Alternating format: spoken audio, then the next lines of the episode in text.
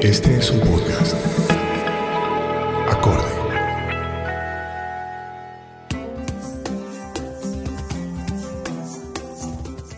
Bienvenidos de nuevo a Charlas con AISO. Mi nombre es Julio Andrés Rosso Grisales y en esta ocasión estoy otra vez con mi amiga y colega Joana Botero. Hoy vamos a hablar sobre sostenibilidad. ¿Qué significa? ¿Para qué sirve? ¿Cómo se siente? ¿De qué se trata? ¿Y cuál es su utilidad para generar empresas sostenibles, innovaciones sostenibles y para transformar nuestros estilos de vida? Empecemos entonces.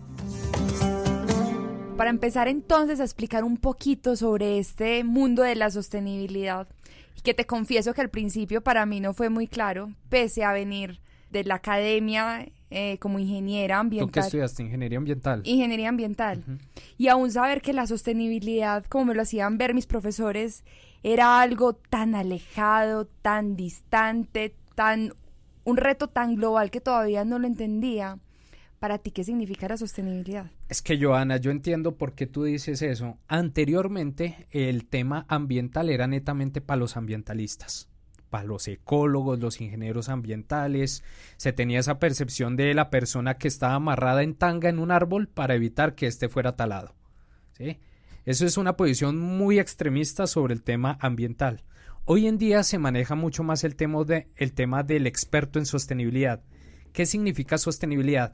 Eso puede ser todo y puede ser nada a la vez. Es un elemento tan gaseoso. Pero a mí lo que me sorprende es que el término empieza a convertirse en moda. Hoy en día escuchamos que sostenibilidad por acá, sostenibilidad por allá, la empresa bio, el producto eco, eh, el alimento eh, orgánico, todo es sostenible. Pareciera que se estuviese convirtiendo en moda. Estamos, incluso me atrevo a decir, prostituyendo ese término. Claro, Andrés, si es que uno revisa, por ejemplo, en Google cuántas referencias aparecen acerca de la palabra de sostenibilidad y aparecen más de 20 millones de resultados asociados a esta palabra. O sea, definitivamente sí hay una tendencia grande, pero todavía la pregunta es, ¿y qué es sostenibilidad? ¿Qué pues significa? ¿Cuál es la esencia de la sostenibilidad? Pues mira, la mejor manera de definir la sostenibilidad es con otra palabra y es depende sostenibilidad puede ser algo totalmente diferente de lo que puede ser para mí o para mi mamá o para mi vecino o para mi colega. La sostenibilidad depende del contexto y depende de todas las posibilidades de consumo, todo el entorno, todas las posibilidades y herramientas de producción, todos los sistemas institucionales que estén dándole vida a tu día a día, es decir, a tu contexto. Te voy a poner un ejemplo. ¿Recuerdas hace algunos años eh, que hubo una, una, una, catástrofe ambiental en los llanos orientales? Eh, claro, sí, que incluso le atribuían ese efecto a las operaciones petroleras que se estaban llevando a cabo. Y murieron muchos chigüeros, ¿no? Exacto. Entonces, en ese contexto de sequía, de escasez de agua, eh, pues la sostenibilidad puede significar algo muy diferente a lo que puede significar sostenibilidad en Bogotá donde relativamente hay agua, hay buenos embalses y hay unas reservas de agua muy interesantes, ¿no? Si hacemos esta analogía del agua con otro aspecto que me llama mucho la atención y que trabajamos en AISO y es el de economía circular y reciclaje, eh, cuando uno le pregunta a las personas, ¿ustedes qué opinan? ¿Reciclar es bueno para el medio ambiente o es malo para el medio ambiente? ¿Tú qué crees que responden? Generalmente la respuesta tiende más por el sí. Que es, que es, bueno para el medio ambiente, ¿no? O sea, ¿quién va a decir que reciclar es malo para el, para el medio ambiente? Pero si yo te pongo a analizar ambos contextos juntos, en un contexto en donde no hay agua, como el de los llanos orientales en ese entonces, donde hay escasez de agua, y de reciclaje de papel y cartón que necesita de agua para poder hacer el proceso de remanufactura y que ese cartón vuelva a ser incorporado en, un nuevo ciclo de vida, ¿reciclar sería más eficiente? ¿Sería ambientalmente más amigable o no lo sería? No, totalmente perdería. Entonces, entonces el contexto juega un papel fundamental en lo que significa la sostenibilidad. Para mí es muy interesante y es muy oportuno que las personas se involucren mucho más con este término, con lo que significa apostarle a la sostenibilidad, mejorar los hábitos de consumo y de producción, eh, generar un aporte ante este macro eh, eh, fenómeno que llamamos cambio climático. Pero, por otra parte, estamos haciendo un uso indebido de lo que significa esta palabra y poniéndole tintes verdes a todo y eso puede jugar en contra de los emprendedores. Hay un decreto, ayúdame a buscarlo, eh, hay un decreto que, que, que nos gusta mucho y que recientemente en el año 2014 sacó el Ministerio de Ambiente, el decreto 1369 del 2014, acá lo tenemos, que regula el uso de la publicidad relacionada con los atributos ambientales y sociales de los productos y de los servicios. Para nosotros como AISO es fabuloso que exista este tipo de, regulaciones porque le ponen una talanquera, le ponen un freno, le ponen un límite al uso indebido de la palabra sostenibilidad para evitar daños en las daños eh, en las percepciones de las personas de los consumidores para evitar que las personas tomen decisiones de consumo inadecuadas solo por el pretexto de que creen que ese producto es más sostenible que otro.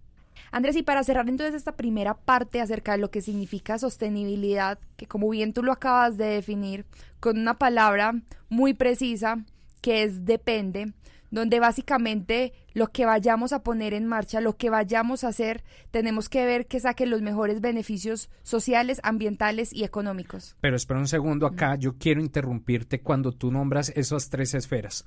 Que normalmente la academia, la teoría nos ha dicho que la sostenibilidad es generar el balance entre lo ambiental, lo social y lo económico. Y vaya reto que es tomar la decisión sobre qué premiar. ¿Debería yo premiar lo social? ¿Debería yo premiar lo ambiental? ¿Debería yo premiar lo económico? Pues el sentido común me dice que debería premiar los tres, pero a veces resulta ser muy utópico maximizar un beneficio ambiental, social o económico. Un ejemplo. Me acuerdo que en el 2012 tuve la posibilidad de viajar por trabajo por los lados de Chocó y había una familia que estaba abriendo monte. Abrir monte significa pues limpiar eh, eh, la maleza, limpiar eh, los árboles, talarlos, quitarlos, para poder tener un pedazo eh, de parcela para el cultivo. Cuando yo me volví a Bogotá y comenté ese hecho con mis colegas y mis compañeros, me decían que qué práctica ambiental tan inadecuada. Me acuerdo mucho una de las palabras que me dijo aquella señora que con machete en mano estaba limpiando el monte y decía, es que si yo no corto el monte, no puedo sembrar y no tengo que comer. Entonces en un debate muy sabroso con mis colegas en aquel entonces decíamos, ¿y qué entonces se debe priorizar? ¿Se debe priorizar lo social o se debe priorizar lo ambiental? Lo ideal sería priorizar ambas, pero vaya reto que es lograrlo. Y ahí está la labor del estratega en sostenibilidad, poder generar a partir de criterios, a partir de métricas, a partir de información, tomas de decisiones acertadas para poder generar la mejor alternativa y maximizar el mejor beneficio. Andrés, si bien y como tú lo acabas de decir, más enfrentándonos a un contexto de cambio climático, como lo mencionabas en un principio, donde todavía hay muchos escépticos en el tema, pero hay otros que fielmente sabemos que hay posibilidades todavía de generar un cambio, así no sea un tema reversible, pero que a través de la sostenibilidad puede ser posible. No, totalmente, y vamos a seguirle apostando. Y me alegra mucho que seamos más personas las que le estemos trabajando al tema de sostenibilidad. Eh, recientemente, eh, el presidente de Estados Unidos, Donald Trump, eh, retiró a su país de los acuerdos de París de la COP21 en el año 2015. para mí es fabuloso que haya pasado eso desde el punto de vista motivacional, porque le genera mucha más expectativas, ganas e ímpetu a todos aquellos que queremos trabajar en la sostenibilidad para compensar lo que él va a lograr con su decisión, que es sacar a Estados incluso en el mismo país, en Estados Unidos, la colisión de alcaldes, de gobernadores dijeron, independientemente de lo que haya dicho Donald Trump, vamos a seguir adelante con este compromiso de reducir los efectos del calentamiento global y de mejorar los hábitos de consumo y de producción de nuestras industrias. Entonces, fabuloso que haya pasado eso porque nos despierta aún mucho más a los que queremos trabajar por la sostenibilidad y estoy seguro que lo vamos a hacer porque hay muchas personas involucradas interesadas y sobre todo motivadas para hacerlo. De acuerdo, pero Andrés, hace poco que tuve una conversación con alguien que no estaba muy familiarizado con el tema de la sostenibilidad y el cambio climático, me decía, y bueno, ¿y eso a mí en qué me afecta? Al mismo tiempo, vemos un reflejo de gente que sí está con interés de contribuir frente a este gran reto, pero sigue habiendo un gran desconocimiento. Cuéntanos ¿Qué es lo que pasa con el cambio climático? ¿A qué nos estamos viendo sometidos? ¿Cuáles son esos pronósticos que tenemos frente a lo que podría suceder si no empezamos a abordarlo desde hoy? Bueno, en otra ocasión vamos a hablar sobre los macroefectos globales del cambio climático. Eh, pinturas, fotografías, noticias que vemos sobre el eh, deshielamiento de los polos, el oso polar muriéndose, eh, los huracanes, las grandes sequías, etcétera. Dejémoslo para otro podcast. Pero para responderle a esa persona que te habló y que no está sensibilizada con el tema de los del cambio climático, la mejor manera para responderle es mira cómo va a cambiar tu entorno en los próximos años y cómo va a cambiar el entorno para tus hijos y tus nietos si la situación, los hábitos de consumo y los hábitos de producción continúan como están siendo promovidos actualmente.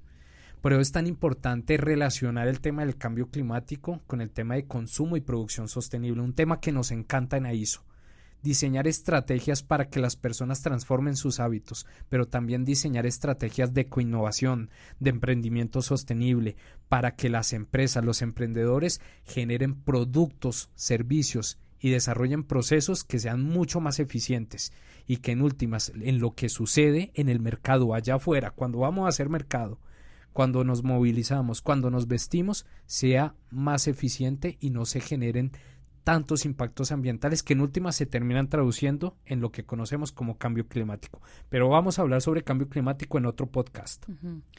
Me parece muy pertinente también para que la abordemos y aquellas personas que no conocen del tema pues puedan apropiarlo mejor. Y nosotros en AISO estamos comprometidos con generar y promover consumo y producción sostenible a través de mejorar las prácticas dentro de las empresas, pero también poderlo hacer desde el individuo que toma iniciativa de cambiar sus hábitos de consumo. Andrés, pero yo creo que acá hay algo determinante. Y es que una acción individual o una acción aislada de cualquier empresa no tendría tanta fuerza si no hay un apoyo institucional, si no se generan políticas públicas al respecto. No solamente eso, las políticas públicas son determinantes, son esenciales son fundamentales. Eh, Colombia se precia afortunadamente por tener un gran avance al respecto. Eh, hoy en día, por ejemplo, desde el Departamento Nacional de Planeación se está promoviendo una estrategia de crecimiento verde para el país para hacer mucho más eficiente el sector industrial, empresarial, los hábitos de consumo, como tú lo mencionas.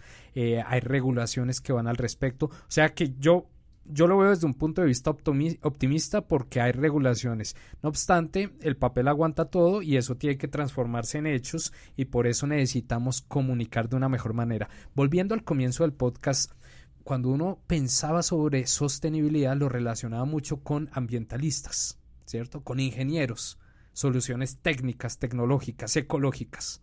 Yo estoy convencido de que para lograr la sostenibilidad hoy en día necesitamos más comunicadores más personas que motiven al cambio, más personas que le lleguen al corazón y a la cabeza de las personas para que logren sensibilizarse y sensibilizar y cambiar a otras personas por medio del ejemplo.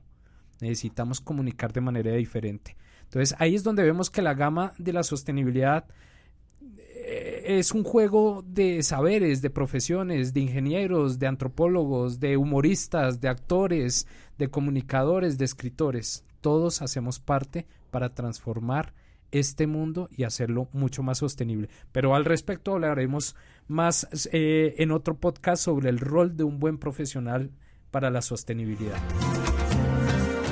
Concluimos entonces este podcast eh, muy, muy emocional, muy emotivo, muy inspiracional para nosotros. Nos podíamos quedar horas charlando sobre sostenibilidad, que es lo que nos gusta hacer en AISO pero lo dejaremos para otros, eh, otras invitaciones que nos haga Acorde FD. Desde sus estudios de grabación hemos transmitido y agradecemos toda la colaboración que nos han prestado para poder compartir estos temas que tanto nos gusta eh, comunicar.